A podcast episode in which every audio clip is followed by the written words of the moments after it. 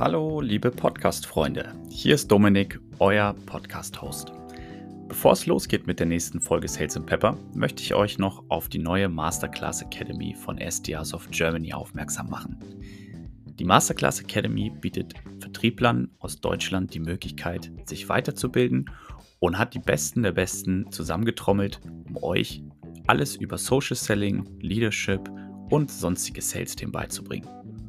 Schau einfach in den Show Notes, melde dich an in der Community und bekomm 10% Discount auf die Masterclass über Sales and Pepper. Und jetzt viel Spaß mit der nächsten Folge von Sales and Pepper Interviews.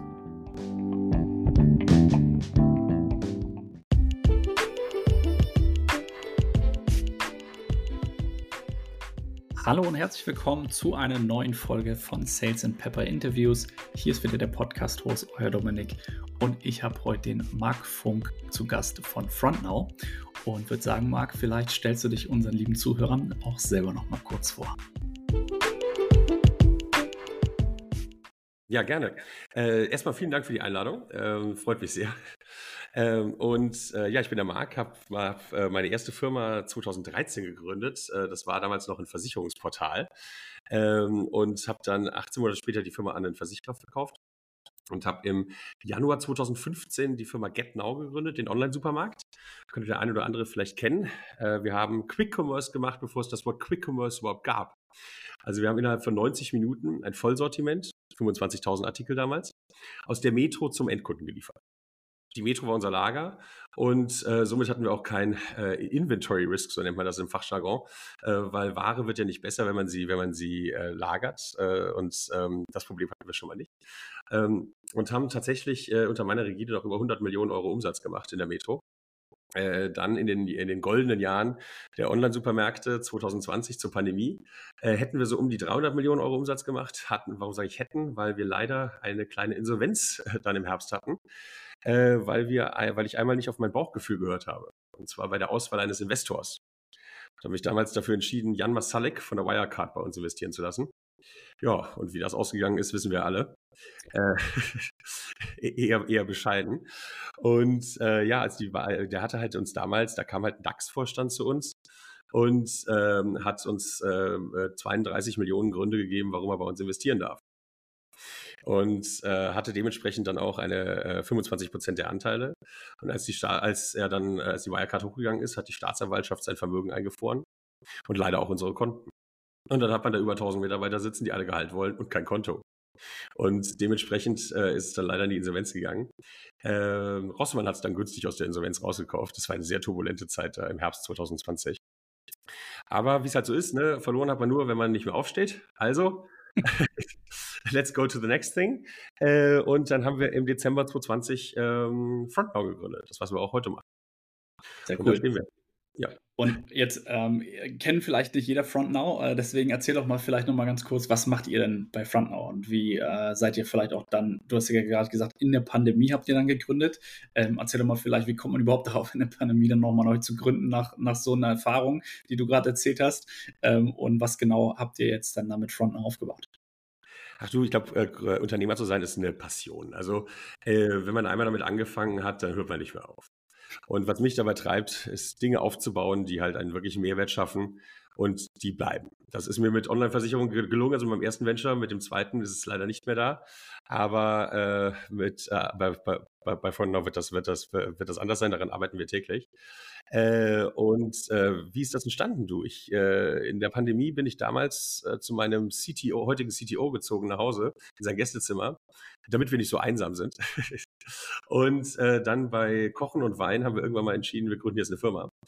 Äh, und also der Pandemie sei Dank, kann man sagen. Und der dritte im Bunde ist noch ein alter Internatsfreund von mir. den kenne ich auch schon seit 20 Jahren ich sage immer seit 20 Jahren, wahrscheinlich sind es schon mehr, aber bei 20 haben wir gesagt, wir hören auf zu zählen. Und äh, ja, wir haben, wir haben dann äh, eigentlich angefangen, ein Problem zu lösen mit FrontNow, welches ich früher mit meinem Online-Supermarkt äh, selber hatte. Und zwar, was nehme ich eigentlich in mein Sortiment? Und ähm, auf der, und wir haben dann angefangen, ähm, Sortimentsoptimierung für stationäre Supermärkte zu machen. Auf Basis von Daten. Äh, das machen wir heute nicht mehr, tatsächlich. Wir haben, einen, äh, wir haben letztes Jahr haben wir uns neu erfunden. Und zwar, obwohl es eigentlich ziemlich gut lief. Also wir hatten einige sehr große Kunden, äh, als das war ein B2B SaaS-Produkt und hatten einige sehr große Kunden auch aus der Edeka-Welt und so. Aber äh, dann hat leider, äh, kam es leider wieder mal anders als erhofft. Und ähm, die großen Handelskonzerne, Edeka und Rewe, haben angefangen, sich mit ihren Lieferanten zu streiten über die Konditionen. Und äh, also mit Procter Gamble, Mars und wie sie alle heißen.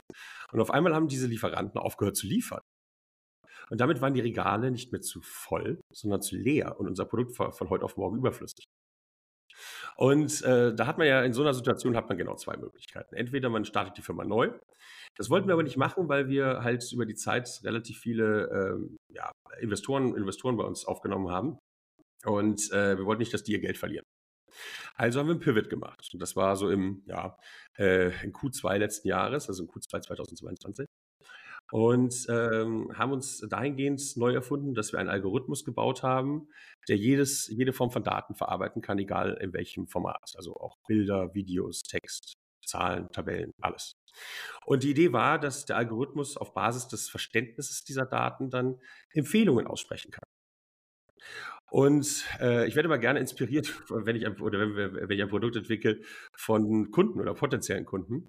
Und wie es der Zufall so will, kam dann letztes Jahr im Sommer ein großer deutscher Handelskonzern um die Ecke und wollte ein Tool, um die Customer Experience im Omnichannel zu verbessern. Und dann haben wir einen virtuellen Kundenberater gebaut, mit dem man sich unterhalten kann wie mit einem Menschen, der einem Produkte empfehlen kann, aber vor allem kann er eins. Er kann eine bedürfnisorientierte Kundenberatung wie man sie eigentlich nur aus, seinem, äh, aus dem Ladengeschäft kennt, auch in den Online-Kanälen anbieten. Und das ist ein wirklicher Knall im All, also ein absoluter Paradigmenwechsel. Weil kein Online-Shop der Welt kann mit einem Bedürfnis umgehen. Mit unserem Tool schon. Und äh, dementsprechend gut verkauft sich das Tool auch heute. Ja, das kann ich mir vorstellen. Und wenn wir auch gleich nochmal drauf eingehen, weil ihr habt ja auch ähm, eine ganze Menge mit AI zu tun und das ist ja so das Buzzword der Stunde, wenn man sich so auf LinkedIn umschaut. Ähm, aber bevor wir darauf eingehen, vielleicht nur mal ähm, so ein bisschen abgeleitet, was ich sehr, sehr spannend finde, so aus deiner Story und ich glaube, was auch viele unserer Zuhörer hier mitnehmen können, ist ganz einfach ja auch der, der Punkt, dass ähm, du hast jetzt gesagt, man ist Unternehmer oder man ist keiner, ja, und man macht das ja dann einfach immer wieder. Und ich glaube, so geht es natürlich auch vielen Vertrieblern. Und ich glaube, was wir halt in den letzten Monaten gesehen haben, ist halt einfach auch, dass sich ja der Markt wahnsinnig verändert hat. Ja, also der, die Kundenbedürfnisse verändern sich, die Art und Weise, wie eingekauft wird, verändert sich. Da hatte ich letztens auch mit den Lennart Prange von Value Case drüber gesprochen, wie hat sich der Vertrieb dann in den letzten Jahren verändert. Und ich glaube, ein, eine ganz, ganz wichtige Ableitung, die ich ja nochmal hervorheben möchte, ist so ein bisschen diese Resilienz, die ja da, da auch durchschimmert, die du da ja mit, mit, also für dich ja selbstverständlich irgendwo, aber auch einfach sich neu zu erfinden, nicht aufzugeben und da halt einfach auch zu sagen, okay, was kann ich denn, wie kann ich denn in meiner Rolle oder in dem, was ich mache, was anders machen um vielleicht wieder mehr Erfolg zu haben und ähm, die Kundenbedürfnisse entsprechend wieder richtig zu erfüllen. Das fand ich das schön, wie du es hervorgehoben hast, ein bisschen sich von Kunden inspirieren zu lassen. Was braucht denn der Markt eigentlich da? Ähm, und das dann einfach auch zu nutzen, um sein Produkt weiterzuentwickeln. Ja. Genau, genau. Also viele Leute machen halt den Fehler, dass sie äh, ein Produkt entwickeln, welches äh, für sie selbst ist, was sie selber gerne mögen. Zudem ja. ist, ist die Zielgruppe sehr spitz. Also es kann funktionieren, muss aber nicht. Das stimmt, das stimmt. Es ergibt, es ergibt ja, ja, das stimmt. Äh, äh es, ergibt es ergibt durchaus Sinn, wenn man ähm, von Tag 1 zusammen mit Kunden oder potenziellen Kunden äh, am Markt das Produkt entwickelt. Weil die einzige Existenzberechtigung, die ein Unternehmen hat, ist, dass es einen Vorteil für ihre Kunden äh, generiert. Ansonsten gibt es keine Existenzberechtigung. Und um das sicherzustellen, ist die Kommunikation mit, äh, den, mit der Zielgruppe oder mit der potenziellen Zielgruppe äh, von, vom ersten Tag an elementar. Äh, ja, ich, was du vorhin meintest, äh, äh, ähm, man, man, also ich habe, ja, man ist dazu geboren, ist immer so ein großes Wort. Ne? Also ich glaube nicht, dass man unbedingt dazu geboren ist, Unternehmer zu sein, aber ich glaube, jeder Mensch ist dazu geboren, etwas zu tun, was ihn erfüllt und glücklich macht. Ja. Und ähm, ich äh, und äh, das habe ich gefunden. Ob das jetzt, äh, und ich wünsche es jedem, dass er das Gleiche sagen kann, weil man verbringt so viel Zeit mit äh, der Arbeit. Ich mag dieses Wort ja nicht arbeiten, das hat immer so einen negativen Subtext. ähm, äh, Karl Lagerfeld hat, glaube ich, mal gesagt, er arbeitet nicht, er macht einfach sein Hobby und das jeden Tag. Äh, das finde ich eine viel schönere Formulierung. Nein, aber man verbringt so viel Zeit damit, wenn man, wenn man das nicht mag, was man macht, das ist doch furchtbar. Und äh, man muss eine Passion entwickeln für das, was man tut. Und ob diese Passion jetzt im Vertrieb, im Marketing, äh, auch in der Buchhaltung meinetwegen liegt, das ist eigentlich irrelevant. Das soll sich jeder für sich selber äh, entscheiden und finden. Und ich habe es halt im, äh, im Unternehmertum gefunden. Ja, ja, und wie gesagt, ich finde das, finde es ja auch mal sehr, sehr inspirierend. Habe ja selber ja den Schritt auch gegangen und jahrelang vorher angestellt gewesen. Deswegen weiß ich auch, was du meinst. Ich glaube, viele, die festangestellt sind, würden wahrscheinlich ihren äh, Job nicht als Hobby bezeichnen. Das kann man, glaube ich, sich nur als Unternehmer dann auch er erlauben oder äh, sagen wahrscheinlich viele auch. Aber du schüttelst gerade mit dem Kopf, also vielleicht siehst du es auch anders. Du, man muss, man muss, man muss halt auch einfach ganz, ganz, ganz nüchtern teilweise auf die Vor- und Nachteile der einzelnen, äh, des, äh, der einzelnen Themen gucken, weißt du? Ähm, der als, als Angestellter, zum Beispiel in einem Großkonzern, hat man natürlich auch ein Level an Sicherheit, äh, was man als Unternehmer nicht unbedingt genießt. Ne? Ja. Also äh, die, ich sage immer, ich sage immer, die, der Sinn und Zweck eines Unternehmens ist, dass die Kunden die Rechnungen bezahlen und nicht die Investoren. Äh, nur hin und wieder, hin und wieder kommt es immer vor, dass Kunden ihre Rechnung auch später bezahlen und dann kann man sich selber auch kein Gehalt bezahlen unter Umständen. Äh, das ist halt etwas, womit man umgehen können muss. Und äh, als, als Angestellter hat man dieses Problem in dieser Form normalerweise nicht. Ja, Jetzt hast du vorhin ja aber auch eine ganz spannende andere Geschichte angerissen und da würde ich ganz gerne auch nochmal drauf eingehen, bevor wir auf, ähm, auf euer Tool auch nochmal äh, tiefer, tiefer eingehen. Und zwar das Thema Investorensuche, weil wir haben ja auch ein paar Gründer hier im Podcast, die zuhören. Ähm, und du hattest jetzt ja vorhin erwähnt, dass euch das damals ein Stück weit äh, das Genick gebrochen hat als Unternehmen, äh, ja. dass da ihr nicht den richtigen Investor euch da rausgesucht habt. Was ist so denn dein Learning aus der Geschichte? Also was hast du so mitgenommen? Was machst du vielleicht heute anders, wenn du auf Investorensuche gehst? Ähm, worauf, was würdest du Leuten mitgeben, wenn es darum geht, den richtigen Investor zu finden? Ja, man muss, glaube ich, sehr stark unterscheiden zwischen den sogenannten harten Faktoren und den weichen Faktoren. Also ich habe damals mit äh, Jan Masalik habe ich ausschließlich auf die harten Faktoren geschaut. Der Mann ist, der Max ist, der Mann ist DAX-Vorstand, der ist extrem exponiert in seiner Rolle, der kann gar nichts Böses tun und er investiert unfassbar viel Geld. Das reicht aber nicht. Das Bauchgefühl ist echt elementar. Also gerade wenn man sich einen Investor reinholt, das ist ja, dann unterschreibt man ja einen Vertrag mit den Leuten. Und dieser Vertrag ist äh, darauf ausgelegt, dass, er für, dass man für mehrere Jahre aneinander gekoppelt ist und aneinander gebunden ist. Vielleicht sogar für Jahrzehnte teilweise. Und ähm, ich habe vorhin gesagt, ich liebe meinen Job, äh, aber ich liebe meinen Job auch deswegen, weil ich mir aussuchen kann, mit wem ich die Zeit verbringe. Ja. Und, äh, das, und das sollte man auch immer berücksichtigen, wenn man, äh, wenn man einen Investor äh, bei sich investieren lässt. Man sollte sich nicht blenden lassen von viel Geld oder von irgendwelchen harten Faktoren, wenn man die ganze Zeit denkt, eigentlich passt es nicht. Eigentlich will ich mit diesen Menschen nicht gerne Zeit verbringen. Und eigentlich sind die mir unsympathisch. Dann lass es. Lass es. Es wird sich sonst rächen. Und äh, ich persönlich bin zum Beispiel jemand, ähm, ich, ich kann meine, meine besten Leistungen kann ich zeigen, wenn ich wirklich auch ein Umfeld habe, wo ich das mit, gemeinsam mit Menschen teile, äh, die ich persönlich sympathisch finde. Äh, seien es jetzt meine Mitgründer, gut, das ist natürlich relativ einfach, wenn man mit den Leuten schon seit teilweise Jahrzehnten, ich sage jetzt nicht wie viele wieder, äh, befreundet ist. Aber das Gleiche gilt natürlich auch für, für, für, für Investoren. Und äh, weil, weil es ist, weil es ist halt leider so, dass nicht immer alles vor, äh, äh, äh Sommersonnenschein ist, sondern es gibt halt auch sehr harte Zeiten. Und ähm, es ist immer einfach, in guten Zeiten äh, äh, da mit den Leuten zurechtzukommen. Das ist meistens so. Aber wenn es halt mal ans Eingemachte geht, dann müssen die halt auch miteinander, äh, äh muss man halt auch mit den Leuten zusammenarbeiten können und auch äh, ihnen vertrauen können.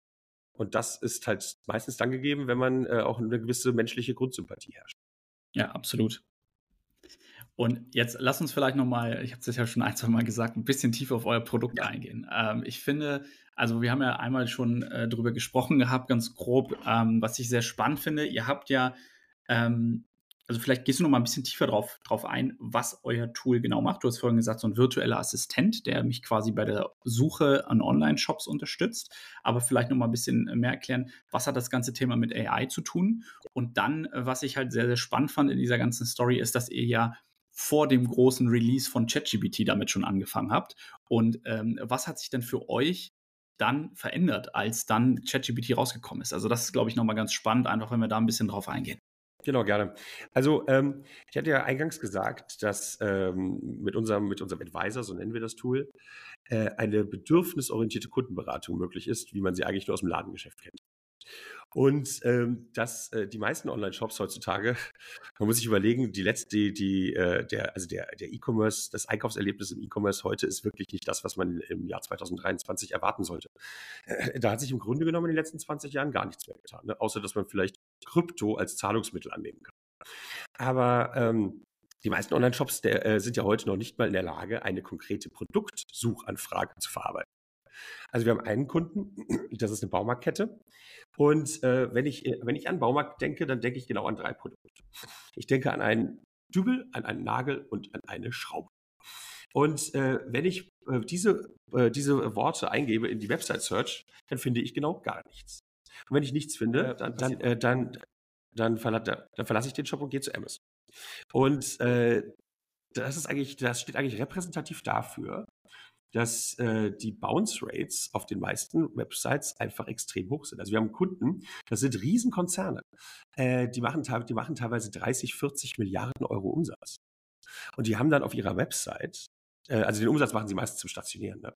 Im Online sind die dann relativ, sind die dann nicht so stark, weil wenn man sich anschaut, dass die dann auf ihrer Website eine Bounce Rate von 58 Prozent hat, haben, dann, äh, dann muss ja, da, da läuft ja was falsch.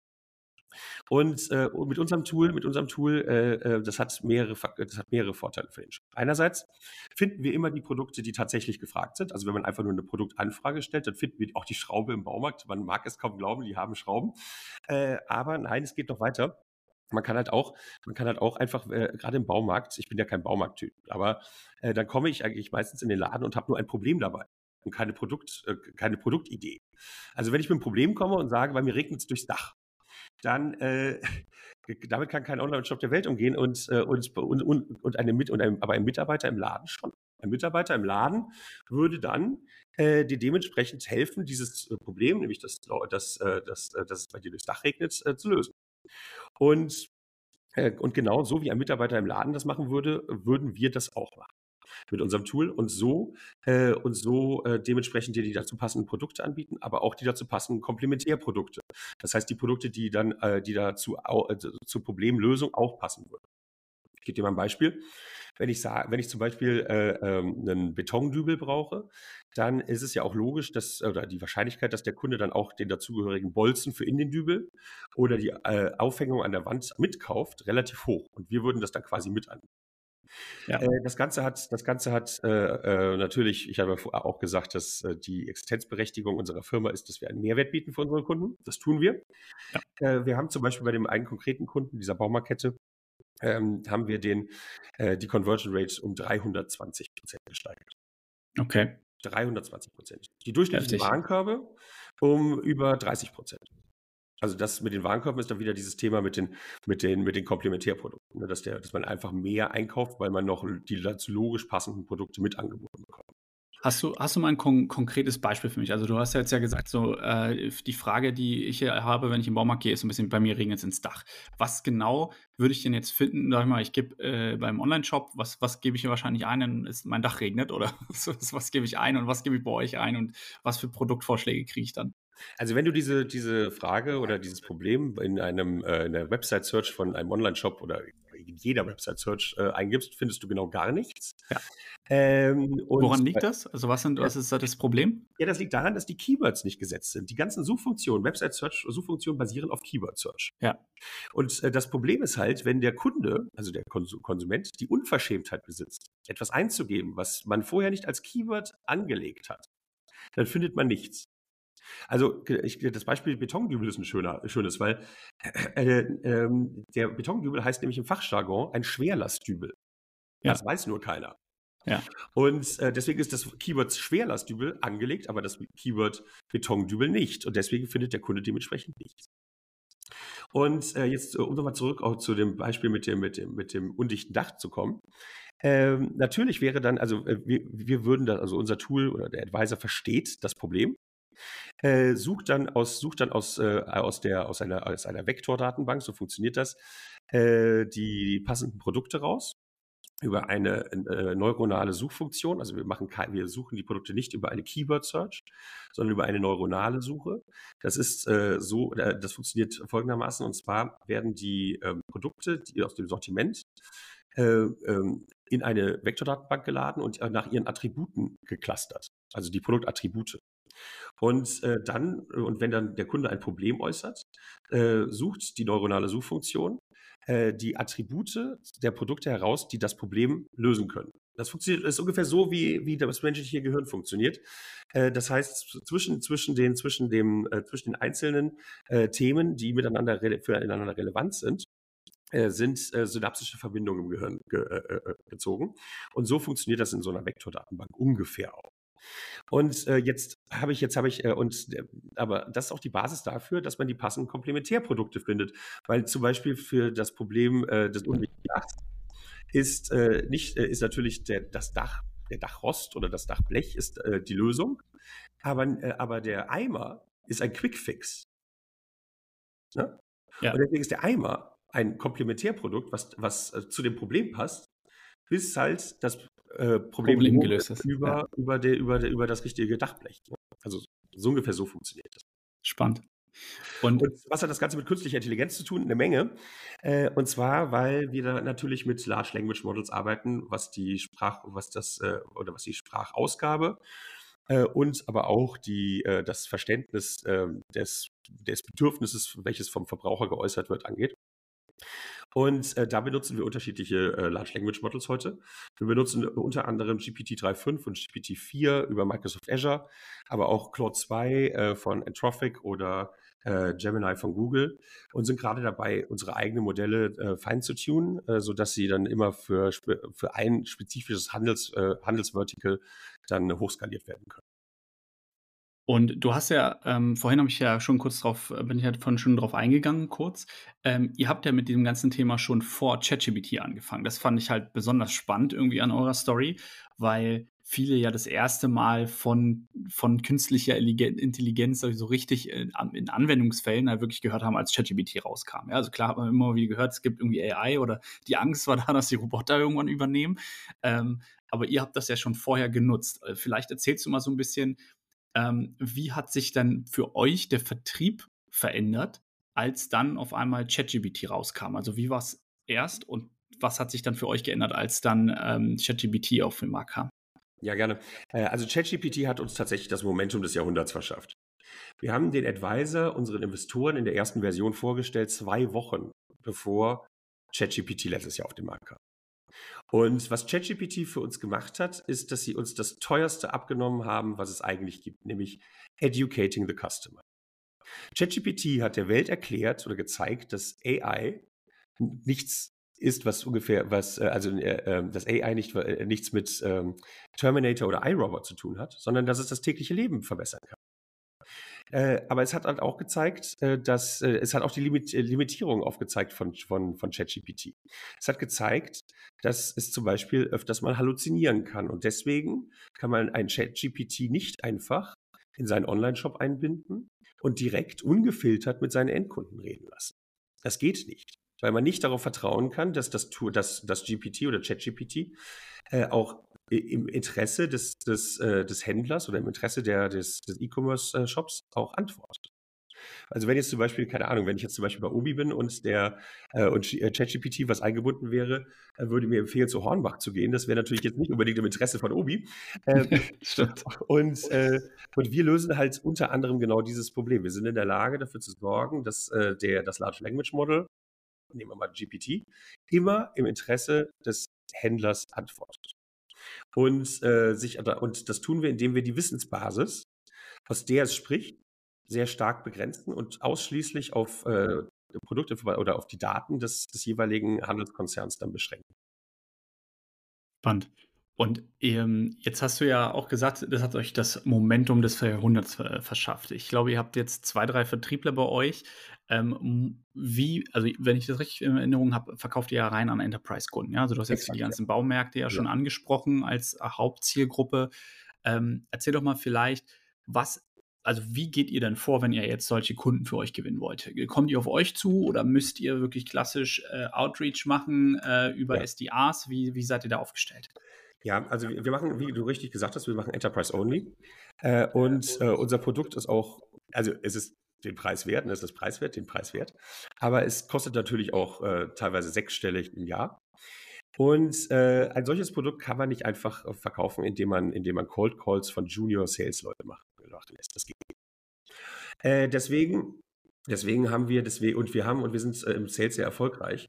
Wir haben, äh, vertreiben das Produkt jetzt wirklich aktiv seit ja, knapp acht Monaten und sind jetzt ungefähr bei einem Annual Recurring Revenue, also ein, man, das ist ein im Fachjargon ein wiederkehrender äh, jährlicher Umsatz. Äh, das ist die, eine der wichtigsten Kennzahlen, die es so im B2B SaaS-Vertrieb gibt, äh, von einer Million US-Dollar im Jahr zum jetzigen Zeitpunkt. Also nach acht Monaten haben wir das, haben wir diesen Kundenstab aufgebaut. Was, und das geht, und das, und das haben wir folgendermaßen gemacht. Am Anfang ist es natürlich, äh, oder beziehungsweise nicht nur am Anfang, sondern auch heute noch, äh, die Gründer verkaufen das Produkt natürlich auch selber mit und auch mit der Unterstützung von unseren Investoren.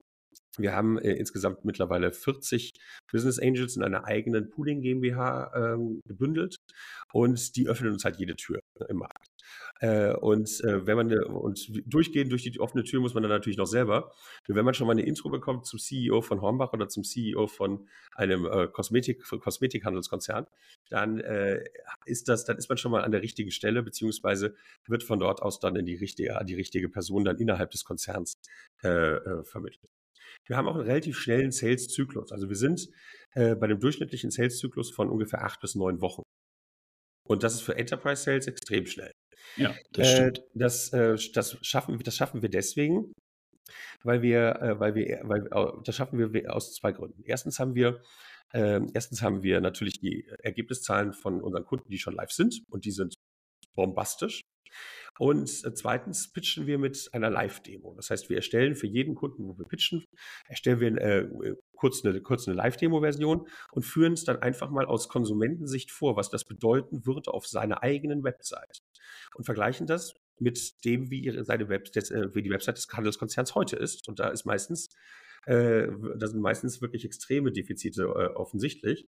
Und die, äh, und die äh, kann unsere Demo-Version, die im Grunde genommen nur durch das Crawlen der Website des Kunden erstellt wurde, äh, schon sofort beheben. Vertriebsseitig ist das, äh, ist, ist, ist, das, ist, das, ist das relativ, also ist das halt eigentlich ein No-Brainer, wenn die Leute sehen, wie gut das Tool funktioniert und was es für sie, und was es für sie bewirken kann. Und, aber wie kommen wir an die Leads? An die Leads kommen wir ich hatte, ich hatte vorhin gesagt, ähm, am Anfang hauptsächlich über, über äh, Founder oder, oder äh, Founder Sales oder unsere Investoren mit Intros, aber auch ein starkes, seniores Sales-Team, was wir haben. Wir haben jetzt zwei Mitarbeiter, äh, Senior Sales Mitarbeiter im, äh, angestellt und die haben halt auch selber extrem gute Netzwerke und äh, wissen halt auch äh, seit ja, jahrzehntelanger Erfahrung, wie man mit Enterprise-Kunden umgehen muss und wie man sie dann auch schnell konvertieren kann im, im, im Sales-Prozess. Aber äh, das leider kann ich die Jungs ja nicht klonen. Das ist immer das Problem. und, äh, und dann stellt sich natürlich die Frage, wie wir jetzt von einer Million äh, ARR auf 20 oder 50 Millionen ARR in den nächsten Jahren kommen. Und da ist die Antwort ganz klar Partner-Sales. Partner Sales. Wir sind jetzt SAP-Partner und ähm, das ist deswegen für uns äh, äh, der Knall im All, weil SAP, äh, weil ungefähr die Hälfte unserer, äh, ja, unserer Zielgruppe oder, oder Zielkunden benutzen das SAP äh, Shop Framework, das heißt SAP Commerce Cloud, als ihr Shopsystem. Und äh, als SAP-Partner bist du dann auch im SAP Store und aus dem SAP Store wirst du von den SAP-Vertriebsmitarbeitern ähm, und Account-Managern aktiv an die SAP-Kunden verkauft. Und äh, deswegen ist das für uns der wahrscheinlich beste Sales-Multiplikator, den man sich überhaupt vorstellen kann. Aber wie ist SAP selber groß geworden? SAP selber oder auch Celonis, ne, auch, so ein, auch so ein deutsches Milliardenunternehmen, äh, ja. Softwareunternehmen, die sind groß geworden, indem sie, indem sie mit Unternehmensberatungen zusammengearbeitet haben. Äh, also Partner Sales mit äh, Consultancies. Und genau das haben wir jetzt auch angefangen. Wir haben äh, das große Glück, ich habe vorhin auch über unsere noch mal über unseren Angel-Netzwerk geredet, dass bei uns auch zwei, drei äh, Gründer bzw. Eigentümer von großen Digitalberatungen investiert sind. Und mit denen haben wir dann die ersten Schritte gemacht, wie man mit so Multiplikator oder Partner Sales am besten, äh, am, besten sich aufstellt oder wie da die Zusammenarbeit am besten funktioniert. Und das weiten wir jetzt aus, äh, indem wir jetzt gerade mit äh, einigen anderen großen Unternehmensberatungen in den Verhandlungen sind, was die Konditionen angeht. Und dass die uns halt einfach an ihre Kunden mitverkaufen. Und ich, ich sage immer, der schönste Sales ist der Sales, den man nicht selber machen muss. Ähm, aber und so ist das Ganze halt auch vernünftig skalierbar. Ja, ich kenne äh, tatsächlich, habe ich auch mal im Partner Sales gearbeitet und ich denke, es ist ein Channel, den viele Unternehmen extrem unterschätzen oder vernachlässigen oft. Ja, das wird sagen, wie, wie stark man eigentlich wachsen kann über Multiplikatoren im, äh, im Partner-Business. Ähm, es ist aber auch oft eine Herausforderung, weil du musst natürlich sicherstellen, dass die Leute dein Produkt gut kennen und du dann auch entsprechend platziert wirst und nicht dann einer deiner Wettbewerber. Ich glaube, das ist halt immer was, was man natürlich dann gerade im Partner Sales beachten muss, ist, man ist natürlich dann oft nicht der Einzige in deren Portfolio. Ähm, und wie schafft man es, die dann entsprechend zu motivieren und zu animieren, dann auch dein Produkt entsprechend beim Kunden zu platzieren? Ja, ich glaube, ja. ihr löst jetzt ja. Und genau da kommt wieder, kommt wieder die Partnerschaft mit SAP ins Spiel. Weil ja. wir natürlich, äh, also erstens ist dieser Bereich, in dem wir hier unterwegs sind, ist so neu. Äh, da gibt es noch nicht wahnsinnig viele. Ja. Ähm, und äh, jetzt kommen so die ersten, also wir waren relativ lange alleine und jetzt kommen so die ersten äh, hoch, die ein ähnliches, eine ähnliche Value Proposition haben wie wir. Da denke ich besonders eine, an eine Firma aus Bielefeld, die machen aber genau, sie machen relativ ähnliche Sachen wie wir, nur an ausschließlich nicht Enterprise-Kunden. Das ist tatsächlich was ganz was anderes im Vertrieb. Aber, ähm, aber wenn man uns, uns, uns mit SAP, also da wir im SAP-Store sind, haben wir natürlich auch das Gütesiegel von SAP, dass wir mit äh, den äh, restlichen Systemen unserer Zielkunden auch komplett kompatibel sind. Und im SAP-Store, das muss man sich so vorstellen, das ist nicht wie im, App, wie im Apple Store oder äh, im, im App Store. Im App Store hat man ja, wenn man sich Messenger-Lösungen zum Beispiel anschaut, gibt es dann 50 Messenger. WhatsApp, Telegram, was auch immer. Im SAP Store gibt es genau ein bis zwei pro Bereich. Das heißt, wir sind da drin. Dann könnten wir maximal noch einen anderen als Konkurrenten dort haben, den wir bis jetzt mhm. noch nicht haben. Und ähm, das hilft uns natürlich sehr, dass wir äh, für auch, auch, die, auch, die, äh, auch die Partner im Sales, also Unternehmensberatung, äh, äh, die präferierte Lösung sind im Vergleich zu anderen. Ja, und äh, genau das, das wollte ich gerade noch rausnehmen. Ich glaube, das am Ende ist immer wichtig, wo, wo platziert man sich, wie platziert man sich und wie schafft man es auch, dass die Leute, die einen dann weiter vertreiben, entsprechend geschult werden, ähm, weil dann kann das echt eine mächtige Waffe sein im Vertrieb, einfach zu sagen, wir setzen, wir stellen die Leute nicht selber ein, sondern wir setzen quasi auf unsere Partner, weil die haben natürlich A, die schon den Kundenstamm oft und, und die Connections auch zu den Leuten über Jahre aufgebaut. Ähm, und wenn du dann halt mit der richtigen Lösung am Start bist, kann das ein sehr, sehr guter Katalysator sein, um das Unternehmen zu wachsen zu lassen. Und da verändert sich auch, da verändert sich auch genau die Aufgabe des Sales-Teams sehr stark weil äh, du hast du hast du, du, du hast vollkommen recht. Man muss man muss auch man muss die äh, die Vertriebspartner nicht nur schulen, sondern man muss auch äh, eng an ihnen dran sein einfach. Ne? Und äh, natürlich verkauft so ein SAP äh, Account Manager oder so ein SAP Vertriebsmitarbeiter äh, die deine Lösung äh, lieber, wenn er dich auch kennt. Ne? Also da ist auch die, der persönliche Kontakt und äh, äh, zu den zu den Leuten, dass man die halt einfach auch auf Events äh, einlädt oder mit oder sie, sie auch trifft und auch bei SAP dann vor Ort ist. Das äh, hat SAP ganz gut gelöst, äh, weil ihre die Partnerunternehmen, so wie wir, dürfen da jederzeit einfach hin und sich da hinsetzen und da, äh, und da quasi als Coworking Space mehr oder weniger benutzen. Cool. Die Idee von SAP ist, dass sie halt, dass das der Weg ist, um die ihre Vertriebsmitarbeiter kennenzulernen und so halt dann die Lösungen aus dem SAP Store eher verkauft werden. Und das ist auch vollkommen richtig, weil Menschen äh, weil weil Menschen verkaufen natürlich eine Lösung am liebsten, wenn sie auch wissen, von wem diese Lösung ist. Ja, und wenn sie vorne auch nochmal Rückfragen haben können, also, ne, wenn sie die stellen können und auch einfach die, die Connection einfach zu, zu euch als Unternehmen besser aufbauen können. Ich glaube, das ist immer ganz, ganz wichtig, genau wie du sagst, so diese, diese menschliche Ebene ist, äh, darf man nicht vernachlässigen. Und dann ist natürlich auch noch immer eine, eine finanzielle Sache. Ne? Also man muss natürlich auch, wir haben, äh, da wir Enterprise Only machen, haben wir natürlich auch äh, Margen, die es zulassen, dass wir auch einen Teil dieser Marge an einen Vertriebspartner abgeben. Ja. Genau, das, das ist nämlich dann der zweite wichtige Faktor. Du kannst der netteste Mensch der Welt sein und dein Unternehmen, wenn du den entsprechend nicht äh, monetär incentivierst, das Ding auch zu verkaufen, dann wird da in den meisten Fällen auch nicht wirklich viel passieren. Ja, außer es ja, hat wieder einen anderen positiven Effekt, aber am Ende sind das ja auch Vertriebler, die dort sitzen. Die wollen ja auch Geld verdienen. Ja, also Exakt. von daher ähm, richtiger Tipp. Exakt. Jetzt sind wir ja auch schon wieder eine halbe Stunde dabei, Marc. Ähm, ich stelle den Gästen hier im Podcast zum Ende hin immer noch mal eine Frage, die unseren Zuhörern helfen soll, sich selber weiterzuentwickeln und ähm, was mitzunehmen aus der Folge. Deswegen auch noch mal die Frage an dich. Ähm, was ist so denn dein persönlicher Tipp? Was hat dich in den letzten Jahren am meisten in deiner Karriere beeinflusst oder in deinem Werdegang? Und ähm, was ist das, was du unseren Zuhörern gern mitgeben möchtest heute? Ja, ich, ähm, ich höre ich, äh, ich, ich sage immer ganz gerne, mein persönliches Geschäftsmodell als Mark Funk ist, dass ich jeden kenne äh, und ein großes Netzwerk habe.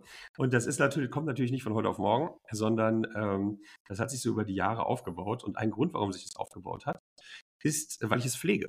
Also einfach Kontakte pflegen und äh, die Leute und auch und auch den äh, und auch anderen Leuten mal helfen, ohne was dafür zu bekommen oder ohne, dass man dafür was erwartet, weil es kommt alles immer zurück. Wenn man den Leuten immer, also wenn man offen auf die Menschen zugeht und ihnen auch zuhört, äh, herausfindet, wo ihre Probleme sind und wenn man ihnen helfen kann, dann auch das proaktiv anbietet, äh, dann ist das, äh, dann hilft einem das äh, später, weil man sich dadurch nämlich ein Netzwerk aufbaut über die Jahre, welches, wenn man selber mal Hilfe braucht, sofort Gewehr bei Fuß steht. Und äh, es, gibt es gibt den Spruch, äh, ähm, ähm, zu viel Netzwerk kann man nicht haben. Und das stimmt.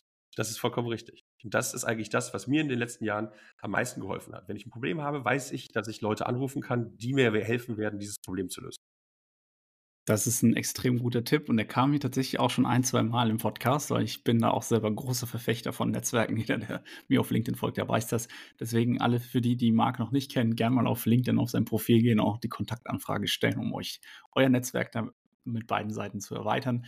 Und äh, Marc, trifft man dich dann auf irgendwelchen Events jetzt in den nächsten Monaten vielleicht? Für die ja, Leute, die dich persönlich mal kennenlernen wollen. Ja, tatsächlich. Wir haben uns ja vor, vor, vor, vor kurzem auch mal getroffen, ne?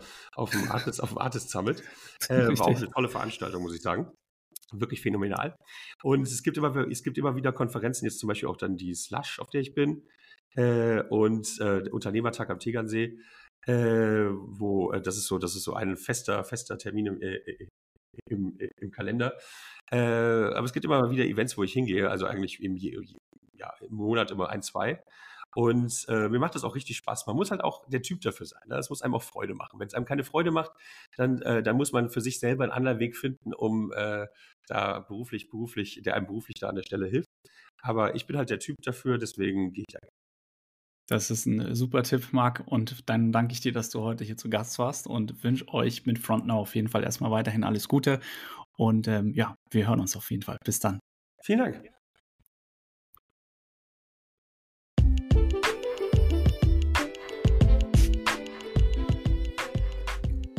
Schön, dass du heute wieder dabei warst. Danke dir für deine Zeit und wir freuen uns natürlich, wenn du uns ein Like da lässt oder den Podcast bei dir im Netzwerk teilst. Bis bald, dein Dominik.